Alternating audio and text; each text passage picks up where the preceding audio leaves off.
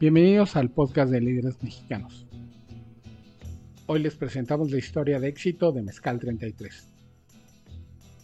Hola, ¿qué tal? Mi nombre es Jacobo Bautista, soy director de estrategia digital en líderes mexicanos y hoy vamos a platicar con Raúl González Cuelo, quien es CEO de Mezcal 33, una nueva marca de mezcal en el mundo no saturado porque siento que el mercado demanda más de lo que la industria produce, pero sí hay muchísimas marcas como ninguna está industrializada a un nivel así grandísimo, excepto pues una por ahí que sabe horrible, pero las marcas de mezcal auténtico ahí van, pero la producción nunca es suficiente para todo lo que demandan los bares y los consumidores individuales. Por lo cual encontrar un nicho y hacerse diferente es cada día más complicado y siento que la visión de Mezcal 33 ha encontrado un pequeño nicho por donde meterse, hacerse diferente y colocar eh, su mezcal en la mente de los consumidores y en el gusto, sobre todo en el gusto que es más importante. Están, por cierto, cambiando de imagen, tanto en el reposado como en el plata, están con una nueva botella, una nueva presentación y ese es un poco el pretexto por el que hablamos con Raúl González, que tiene esta, el mezcal tiene esta onda como mística, pues, Santiago Matatlán, Oaxaca, una bebida ancestral y luego el número 33 también tiene su, su magia. Curiosamente yo primero relacioné el número 33 no con algo mágico, que alguna vez habría que invitar, por cierto, a Oscar Serrano de McDonald's, a que no hable de numerología y cosas así. Bueno, que nos podrá explicar, por cierto, el número 33 y también el que Max Verstappen haya ganado el Campeonato Mundial de Fórmula 1 con el número 33, porque él también es experto en automovilismo, todas las dos cosas igual y él tiene algún secreto por ahí. En fin, y también siendo fanático de los Celtics de Boston, el número 33 me remite a Larry Bird, una gran estrella del básquetbol norteamericano por ahí de los 80s, 90s, y uno de sus grandes rivales que coincidieron en algún periodo por ahí Karim Abdul-Jabbar con el número 33 en los Lakers de Los Ángeles, el gran rival de los Celtics en la NBA. Y se me figura, se me aparece en la mente el jersey con los números azules con el número 33 sobre el blanco del uniforme de los vaqueros de Dallas del gran, gran running back, Tony Dorsett. Pero seguramente en el Mezcal 33 no estaban pensando ni en Tony Dorset, ni en Larry Bird, ni en Karim Abdul-Jabbar cuando hicieron su mezcal. Entonces, pues antes de que esto se vuelva una plática de deportes, vamos a hablar con Raúl González Cuelo, CEO de Mezcal 33. Raúl, pues mil gracias por tu disposición a hablar con, con líderes mexicanos.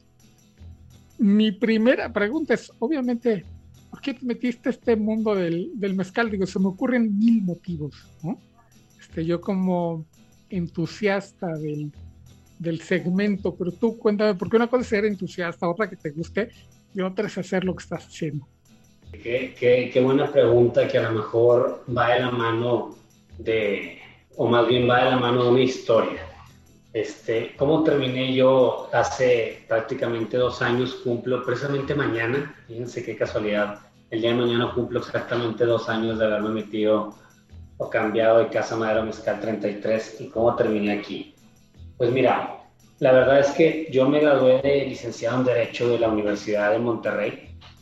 y desde mis... La primera experiencia que me acuerdo en la cual supe lo que era una venta fue cuando mi abuelo materno, que en paz descansa,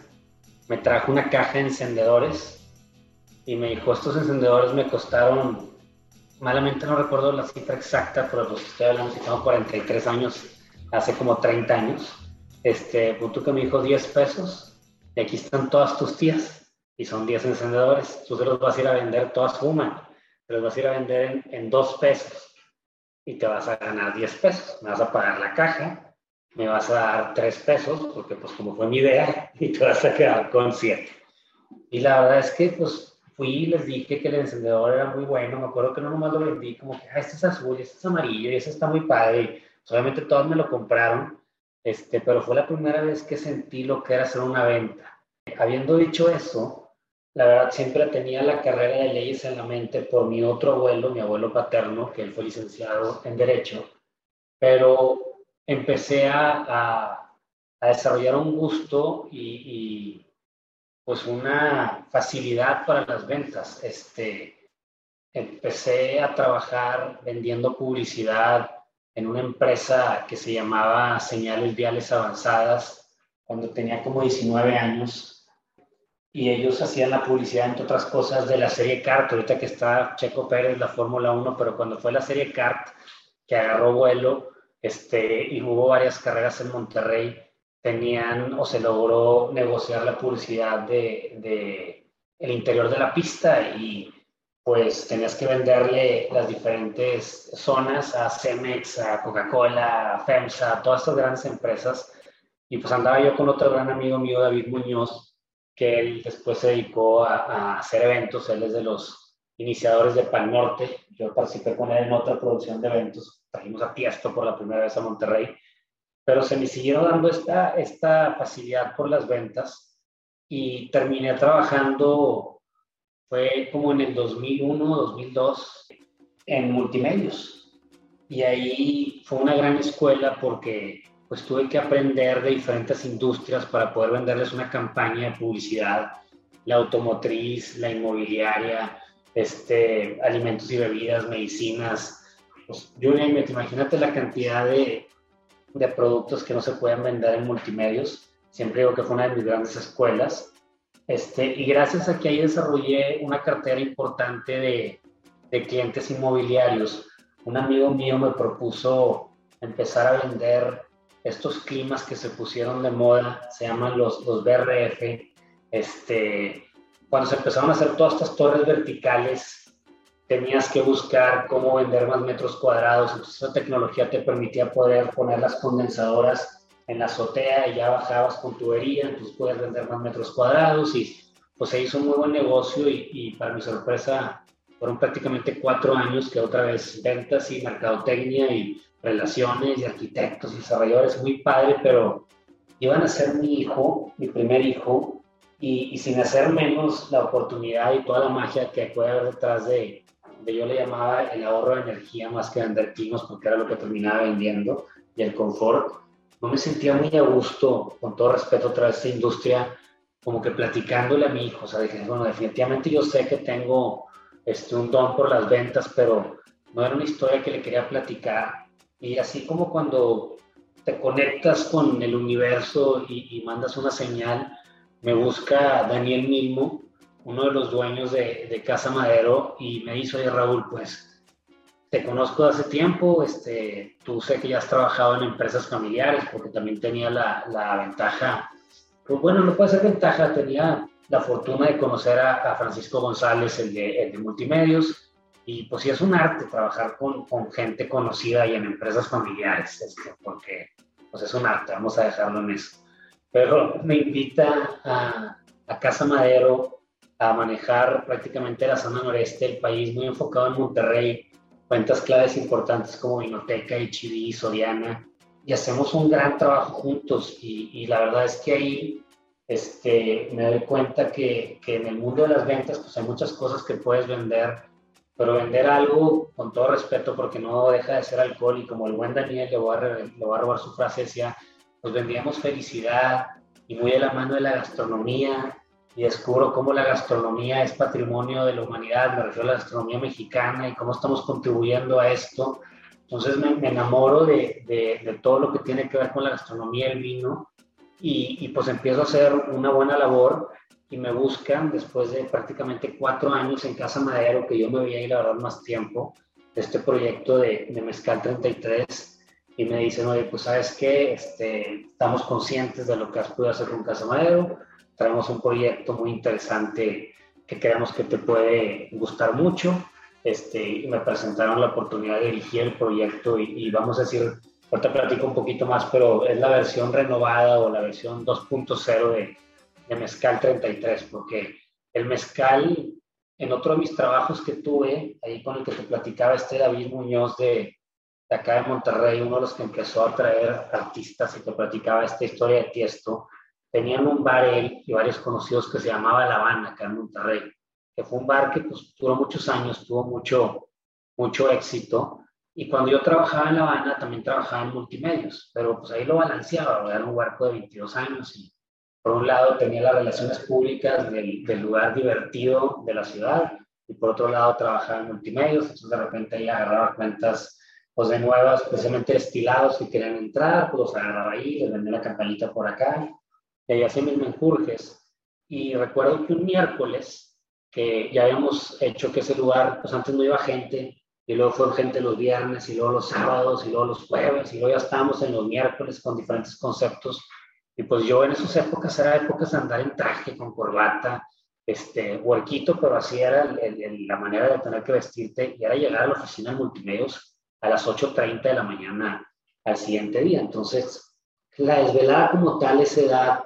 no me afectaba mucho, pero sí de repente, pues un dolorcito de cabeza y, y por más que estaba chavito, sí sentías ahí el golpe de, de la famosa cruda. Y me presentan el mezcal un miércoles y me tomo, me acuerdo, tengo muy presente, tres shots, era gusano rojo, y me pongo una, como dicen, te pones mágico, no borracho, y el siguiente día me levanto como si nada. Entonces, la verdad, por más que sí tomé whisky, tomé otras cosas, puedo decir que llevo tomando diferentes mezcales por 20 años. Entonces ahí fue como descubrí el mezcal y de alguna manera en ese camino descubro, bueno, paralelo a este, a este camino que se me dio de las ventas, entro en el mundo de los espirituosos o los vinos y licores por medio de Casa Madero y surge la oportunidad de terminar ahora con Mezcal 33. ¿Y qué viste eh, específicamente en, en Mezcal 33? Porque siempre está, en, que te puede gustar mucho el segmento, la categoría, incluso la, la marca, el proyecto, pero si no encuentras exactamente dónde está este proyecto dentro del mercado, pues no tiene futuro, ¿no? Tú seguramente visualizaste un camino por el de, porque además así es, la, gente exitosa en ventas la, considero yo que es positiva, que le puedes presentar un mar de ideas y de complicaciones y siempre van a estar buscando por dónde. Y ahí donde ven un huequito, ahí arman el negocio. Y en, en ese cachete, por muy poquito que sea, saben, saben por dónde es. ¿Tú qué viste en Mezcal 33 que dijiste, este es el espacio que podemos ocupar en un mercado además lleno de opciones? Pues primero que nada, en lo personal, para mí vi el reto,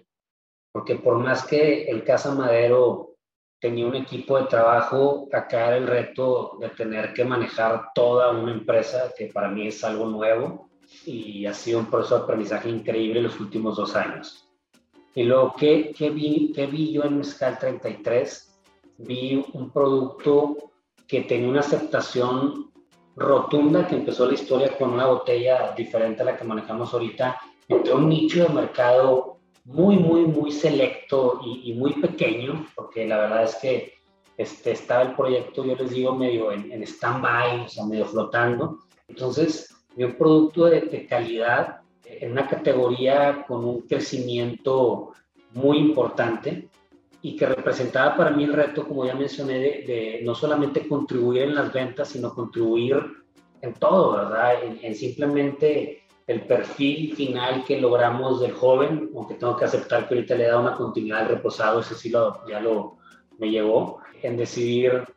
finalmente si esta era la botella, este, por más que esto la administración anterior había buscado el diseñador y se logró una gran botella, pues tomar la decisión final si nos íbamos algo vintage o algo nuevo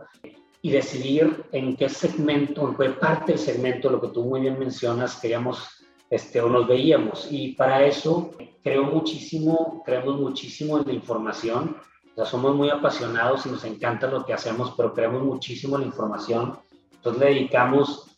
este, se puede, mucha gente podría decir que es poco tiempo, mucha gente podría decir que es mucho tiempo, pero le dedicamos aproximadamente seis meses tu servidor este, y otra persona que se llama François Boirá, él tuvo experiencia en la categoría de vinos y licores, pasó por Personal Ricard, por José Cuervo, otro francés que se llama Jean Odebert, que fue director comercial de Casa Dragones en Estados Unidos durante tres años, entre otros puestos, y pues nos pusimos a hacer la tarea. Nos pusimos a hacer la tarea y nos dimos cuenta que a pesar de que, de que como dices tú, hay muchas marcas allá afuera hay pocos proyectos que creo yo que tienen bien definido dónde quieren estar y a dónde quieren llegar. Este tema de, de las ventas por internet, que es el, ya, ya no digo el futuro ni el presente, ya es el pasado, o sea, tienes que estar ahí, pues han sido la solución para, para varios proyectos, para mantenerse a lo mejor algo a flote, pero a mí me gusta decir que tenemos que combinar lo, lo old school con lo new school, y lo old school es, es hacer la tarea, es, es hacer la labor hormiga, picar piedra, ir a convencer a los lugares que todas las marcas quieren estar, porque definimos que esta era la botella que podía contribuir a la categoría, que esta era una botella que podía enaltecer la categoría de mezcal, que era algo diferente a lo que había en el mercado. Decidimos que esta es la etapa correcta, porque contribuye a esta clase, contribuye a la categoría. Es una plaza, es una etapa que pocas marcas lo vas a ver en el mercado. El 33 es más que un número, si te gusta la numerología, es un número maestro. Representa creatividad, buen augurio, positivismo, suerte en los negocios. Yo les digo que es como un trébol de, de cuatro hojas. Buscamos un perfil ganador. Prueba de ello es que hemos mandado ambos mezcales a competencias como los concursos mundiales de Bruselas y ambos ya, ambos ya tienen medalla de oro. Concursos que estoy seguro que conoces, pero muy objetivos, en cuanto a la selección de, las personas que van a catalogar o clasificar este, las marcas, así como la manera objetiva del blind tasting, el cómo lo hacen. Entonces, tenemos una botella que contribuye a la categoría, esta magia detrás del 33, que es más que un número, este perfil que se pensó mucho en el paladar de la mujer también, que hoy en día define marcas. A lo mejor las marcas no lo dicen, pero el gran éxito de muchas marcas es la aceptación de las mujeres y parte de esta información que analizamos nos dice que las mujeres toman más que los hombres. Entonces, pues se pensó en ellas y logramos un perfil que, creo yo que satisface o, va en contra de dos de las principales razones por las cuales esta gente rechaza el mezcal. Porque huele mucho alcohol y difícilmente te vas a tomar algo que no te gusta cómo huele, o porque huele o sabe mucho ahumado. Entonces buscamos un perfil que pudiéramos contribuir este, a la categoría trabajando esas dos notas en particular. Hicimos una selección muy selecta desde los socios comerciales que queríamos en la categoría, en el canal de off-premise, la botella cerrada. Logramos que pudiéramos estar en Vinoteca, en la parte noreste del país, con Guadalajara, con Vinos América, que abarca Riviera Nayarit y otras zonas del Bajío en la europea, Ciudad de México y otros estados, otras ciudades como Querétaro, San Miguel, eh, y estamos por arrancar los cabos, que eso la verdad en, en la categoría off-premise para no, por más que una marca que ya tenía algo de historia, una marca emergente, pues fue un gran logro que, que los tres estuvieran de acuerdo. Claro que querían exclusividad, pero logramos convencerlos de que pues nos dieran la oportunidad de trabajar de esa manera. Y en el canal de, de on-premise Botella Cerrada, pues queremos las cuentas que todo el mundo quiere y ahí vamos. Este, acá en Monterrey, pues Pangea, Bardot, Libertad, todos de Guillermo Beristain, ya estamos ahí. Estamos con Grupo Costeño, que son los tres cuernos. Las ciudades que estamos atacando ahorita son Monterrey, Guadalajara y Ciudad de México. ¿Por qué? Porque pues fish where the fish are, ahí es donde hay más consumo de mezcal. Otra vez obedecimos la información este, y por eso estamos arrancando en estas tres plazas, por eso con esos tres socios comerciales y las cuentas que queremos, pues son las cuentas que todo el mundo quiere. Mencionaba Monterrey, Bardot, Libertad, Pangea, Grupo Costeño, pues sus tres cuernos, todos los mochomos, Riochis, Otarus, ahora Revelation, que abrieron en Ciudad de México. De hecho, tengo pendiente mandarle su primer caja. Guadalajara, pues estamos por entrar. Yo espero que tengan las dos semanas a todos los Campomars. Ya estamos en este almacén del bife, corazón de alcachofa, las tequilas, aunque se llaman las tequilas, pero grandes lugares para vender mezcal. Igual, pues ahí encuentro los demás restaurantes en México, ya en Four Seasons, en Río, este, en, en, en, San Regis, en Estoril, en, desde Comedor Jacinta, este Edgar Núñez, próximos a estar en Sub 77. Traemos una meta de, de, poder catalogar el mezcal este, dentro de la lista Pellegrino en los 50 best que están dentro de nuestro país y pues muy, muy, muy bien, muy bien estudiado el plan y ahorita estamos en el proceso de, de, implementarlo, ¿verdad? Que ahí viene la labor y este día a día que te digo que tenemos que combinar esta labor old school con la new school, que es el, el ir a tocar piedra, porque los famosos decision makers, los que toman la decisión, pues por más que nos conocemos a los dueños o a los socios o tenemos buena relación y hicimos buena mancuerna ahí con todos a través de Casa Madero y a través de los socios y a través de los conocidos, pues fíjate que sabes que primero sí nos topamos un poquito, porque este proyecto creo que yo lo agarré en pandemia con que pues tenían inventarios en los centros de consumo de mezcal que tenían que sacar este, el precio que nuestra botella ahorita acabamos de hacer cambio de precios por la del joven, la vas a encontrar en 935 pesos la botella de reposado en 1.535 pesos, están por encima del consumo del, mezcal de bateo. Este, entonces, pues ha sido un reto ahí poder contribuir a que ellos también crean en una marca que trabajó este perfil con esta botella, con esta magia después del 33, pero que va a contribuir a la categoría porque la gente está preparada para un mezcal este, pues más premium. Y no nada más a tomarlo derecho, también en el tema de la coctelería, Aquí viene un dato importante, hizo de un estudio donde la preferencia de los mixólogos y por ende los consumidores a nivel mundial para, los, para la mixología es primero gin, luego este, mezcal y luego tequila. En Estados Unidos es gin, tequila, este mezcal. Una fregonada que dos destilados mexicanos, increíblemente los dos de agave, estén en ese top 3, pero hay una preferencia por la coctelería y viene esta tendencia por la coctelería premium y la coctelería saludable.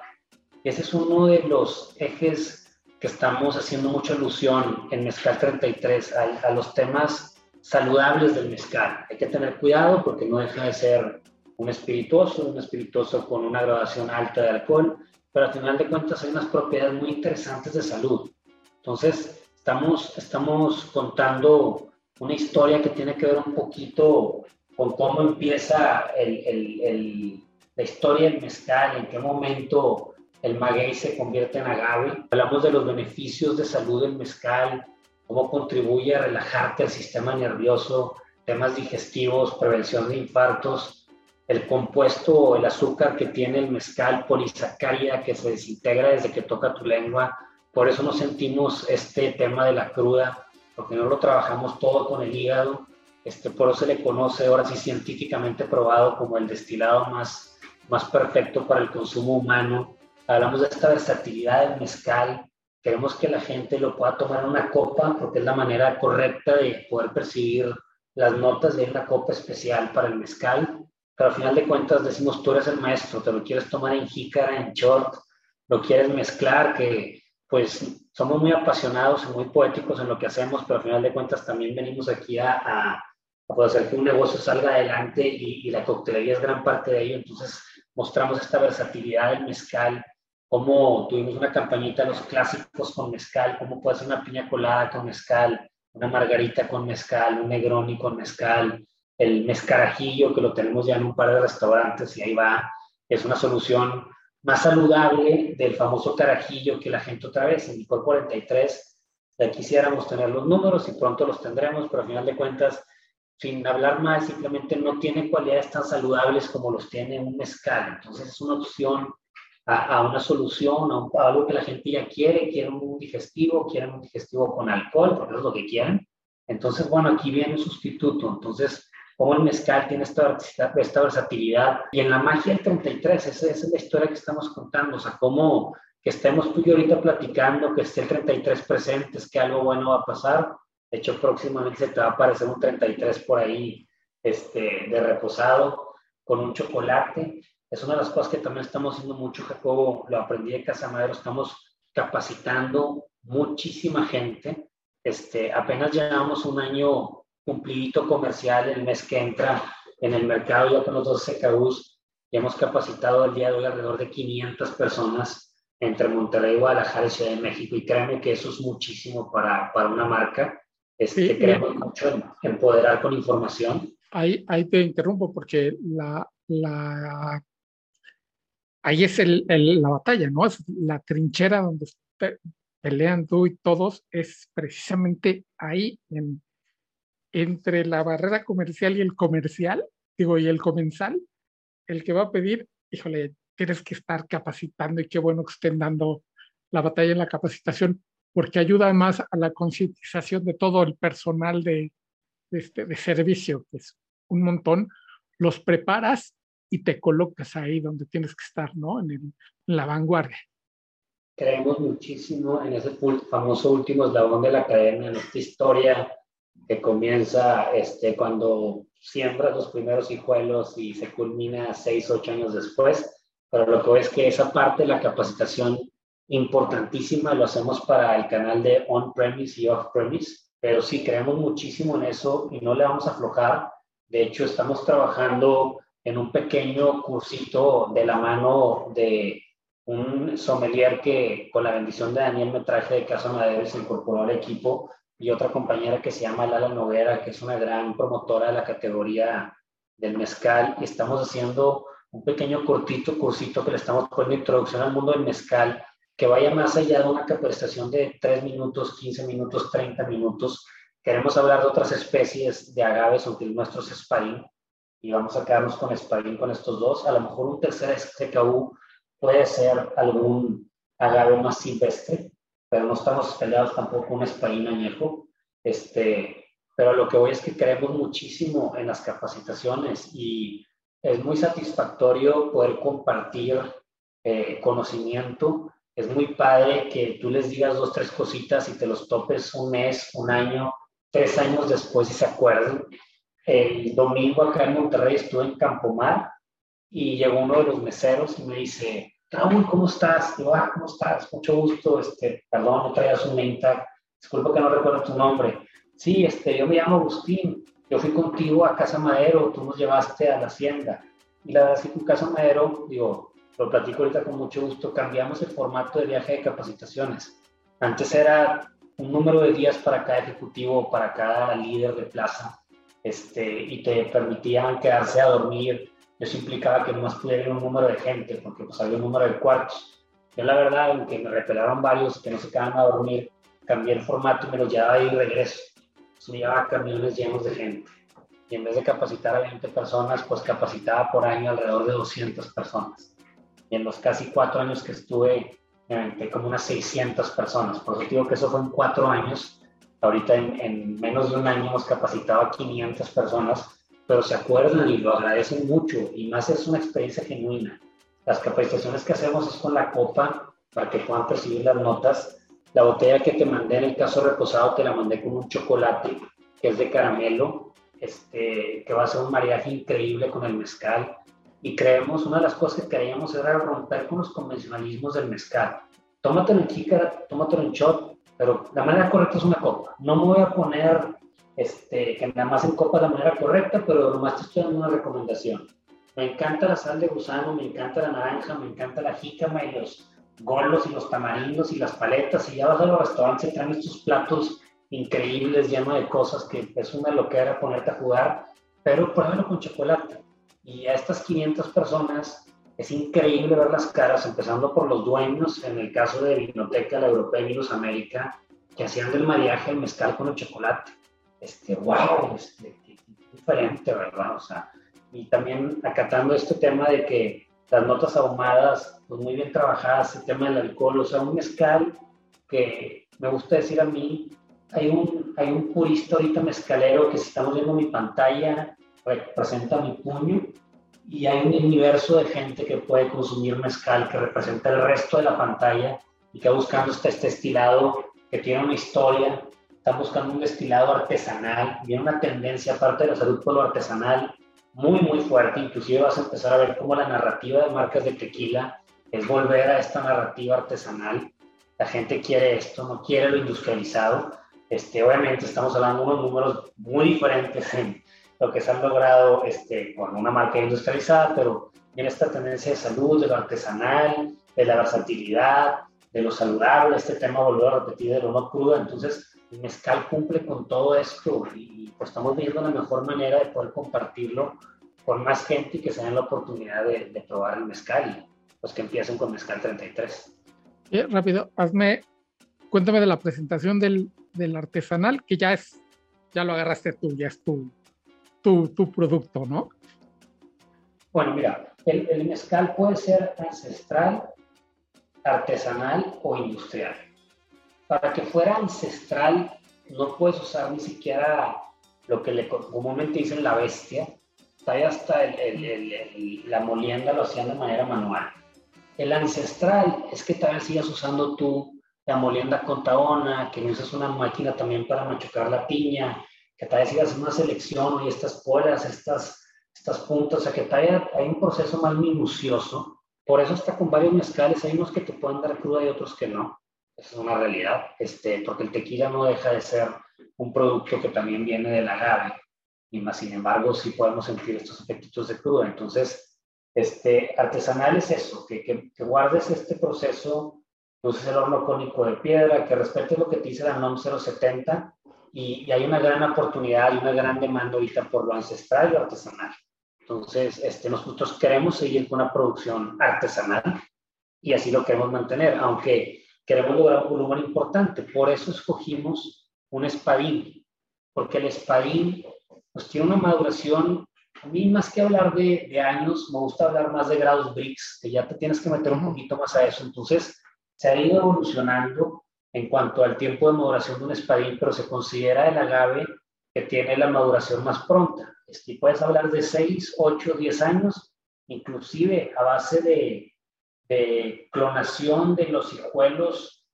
con más fuerza, vamos a decir, que hay unos famosos hijuelos, están seleccionando los más fuertes, están viendo cómo pueden inclusive bajar los años para que tengas una maduración ahora hasta de 5 años, pero lo que ves es que es un espadín, es un agave domesticable que tiene esta maduración, y por más que queremos mantenerlo artesanal, si buscamos un buen volumen y trascender como marca, entonces no queremos al rato con que, ¿sabes qué? Pues no hay este, tepestate, o no hay cenizo, o no hay quiche, que es un tema ahorita en la industria. Cuando vamos y buscamos a los centros de consumo, una cosa que sí te dicen, oye, pues muy padre la tapa la botella, me encantó el perfil, tiene razón, no huele alcohol, no sabe ahumado, sí, sí, sí, sí, sí, sí tiene suficiente, ¿verdad? Porque aquí vamos a entrar al grupo costeño, yo vendo no sé cuánto, y vas a entrar al Carají, y vas a entrar a estos lugares. Entonces, sí, la verdad, este, por eso escogimos el espadín, por eso la historia va a ser artesanal, este, y es parte de lo que sí estamos platicando. Ahora, como marca, y no lo va a dictar el mercado, pero uno de los convencionalismos que también queremos romper, sin faltarle pero para nada el respeto al origen del mezcal, era centrarnos más en el consumidor final y en el por qué va a tomar mezcal. Creemos que ya muchas marcas, inclusive ya cambiaron la narrativa varias, ya hablaron del campo y del maestro mezcalero y del mezcal y de que es artesanal y lo, nosotros lo mencionamos y lo platicamos y, y lo capacitamos pero está haciendo más resonancia el saludable, la versatilidad, el no cruda. Este, este, esta parte de la historia creemos que es donde vamos a ir haciendo lo que quiere el purista mezcalero y le vamos a hablar también a él, pero pensando en un universo de gente, este es más el storytelling que quieren. Sí, lo artesanal, check, sí, este, un producto oaxaqueño, mexicano, mezcal, y lo digo con muchísimo respeto y pasión pero quieren más la magia detrás de la marca, el storytelling del 33, la magia que hay naturalmente en 33. Este producto que creo que obedece también al paladar potencial, no al nicho mezcalero, y, y está buscando algo saludable. O sea, el tema de salud es algo que viene este, muy, muy, muy fuerte en el mercado al que nosotros vamos dirigidos. Este, jóvenes, millennials, que yo no soy millennials, Generation X, la generación que sigue para arriba, todos en la gran son por el mezcal previo a la pandemia y muy detonado por la pandemia, y lo dicen estudios que obtenemos de los importadores, distribuidores y revistas que seguimos, hay una tendencia por lo saludable. Este, inclusive hay una tendencia por las bebidas este, sin alcohol. Este, serán tendencias y serán nichos chiquitos, pero la verdad es que ya empiezan a hacer ruido. El mezcal obedece mucho esta tendencia, o satisface, mejor dicho, mucho esta tendencia de ser un espirituoso con cualidades saludables. Y cuéntanos, Raúl, la parte mística ya la platicamos un poquito, que es inherente al mezcal, pero el 33 sé que también trae un algo ahí de misticismo, no sé, a veces. Cuéntanos. De hecho, acá en uno de los restaurantes tenemos encartado el mezcal 33, es en Mar del Sur de Eduardo Palazuelos, y hay un cóctel que se llama el Spicy Pippen, en honor a Scottie Pippen, ah, mira. porque él usaba el 33 de los Chicago Bulls. Cierto.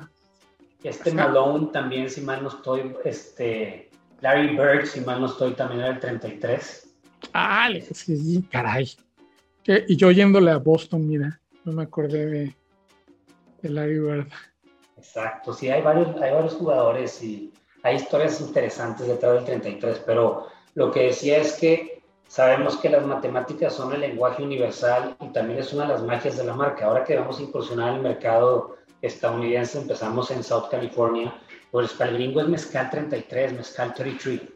Y próximamente estamos analizando arrancar el mercado asiático, pues ya veremos en qué país estudiamos a través de la información y pues cualquiera que este sea va a ser un número, ¿verdad? Y esto es el número en, el 33 como tal, también en, Asia tiene muchas connotaciones positivas. Entonces, pues tiene toda esta magia.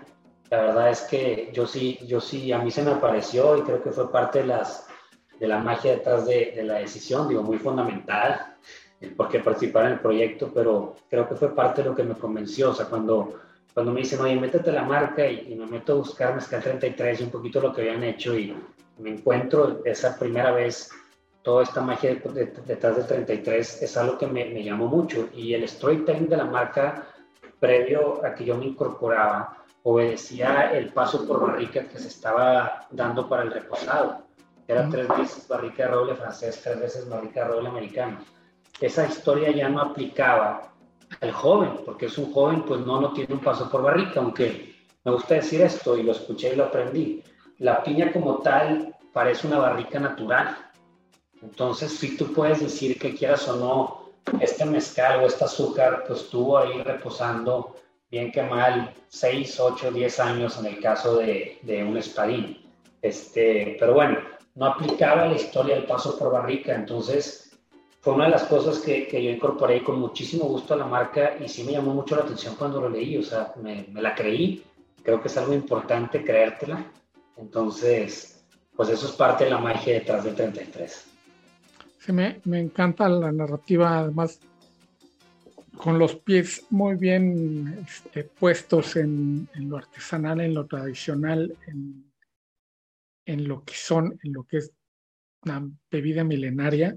con una visión a un mercado más joven, ¿no? Es como puedes balancear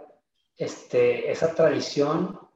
con este mercado joven, cómo puedes innovar respetando la tradición y respetando lo que te da la NOM 070 para poder lograr estos perfiles que empezamos a ver muchas propuestas muy increíbles de mezcales, pero que, que a final de cuentas falta más gente que se atreve a probarlo. O sea, parte de cambiar la narrativa y realmente contribuir a la categoría, que lo hacemos con mucho gusto y mucha pasión, es cómo llegamos a este mercado objetivo, que es el mercado potencial, no el purista mezcalero. Entonces, estamos tratando de hablarle de esa manera, o sea, cómo, cómo podemos llegarle a través de un mensaje que se atrevan a probar el mezcal. a lo mejor puede ser muy directo el, este es un mezcal que no huele a alcohol y no sabe tan ahumado, pero al final de cuentas, esa es la razón por la cual le terminan dando una oportunidad. Uno de los dueños de Vinoteca, Eugenio Morales, me dijo, a mí no me gustan los mezcales por lo ahumado. Lo probaron y el joven me dice, wow, este no está, este no tiene ese nota ahumado que prevalece. Y lo mismo ha sido con la gente. Entonces, estamos tratando a través de pues, todo esto que te he platicado, de, contribuir a una categoría de una bebida que me encanta que dijiste milenaria, porque está hay un estudio reciente unos arquitectos, antropólogos, que ya se, se, puede confirmar que el mezcal es una bebida prehispánica este, que ya se destilaba desde esos tiempos. Muchas veces pensamos que se destiló cuando llegó el alambique y es parte de la historia que, que platicamos, y, este, pero a final de cuentas ya se hacía antes, de otra manera. Entonces, pues hay mucha, mucha historia detrás del mezcal, hay mucha historia detrás del, del maguey como tal. Este, tú te vas a la página del gobierno mexicano y en la explicación de por qué se llama nuestro país México prehispánico, donde sale el nombre en cuanto al tema prehispánico, es el famoso ombligo del conejo, pero por otro lado también es el ombligo del maguey. Y el maguey es una planta que, que tiene una importancia increíble en la historia de nuestro país mucha gente podría argumentar que inclusive es más importante que el maíz. De hecho, la información dice que su uso se dio antes que el maíz, pero es parte de la historia que, que, platicamos brevemente, o sea, cómo, cómo se descubre o se tiene, o más bien, se tienen estudios que sabemos que es una, una planta que, que, lleva aquí más de 10 millones de años, desde hace 10 mil se usa y se usaba para hacer alimento, para hacer fibras, para tomarse, para hacer sanaciones, para hacer construcciones, o sea, por eso le ponen este, agave, que significa admirable, lo veían como el árbol de las maravillas. Pues no nada más se usaba para tomar mezcal como lo hacemos hoy en día. Pues muchísimas gracias Raúl por este por ser tan generoso con tu tiempo para, para con líderes mexicanos. No, hombre, muchísimas gracias a ti. Agradezco mucho a Raúl González Cuelo, CEO de Mezcal 33, la plática. El mezcal realmente está muy bueno. Lo probamos con algo de Jamaica, jarabe y tantito jugo de limón y agua, que puede ser agua mineral o agua plana. Está buenísimo. No soy fan de la mixología, pero estos mezcales, este reposado, tiene su gran uso dentro del mundo de la mixología, de la coctelería en los bares de México y el mundo donde esperamos verlo cada vez más. Y así llegamos al final de este podcast. Recuerden que todos los lunes en Spotify, Apple Podcast, Google Podcast y en todas las plataformas donde bajen sus streamings de audio nos pueden encontrar. Mi nombre es Jacobo Bautista. No me puedo ir sin antes recordarles y advertirles que nos vamos a volver a escuchar.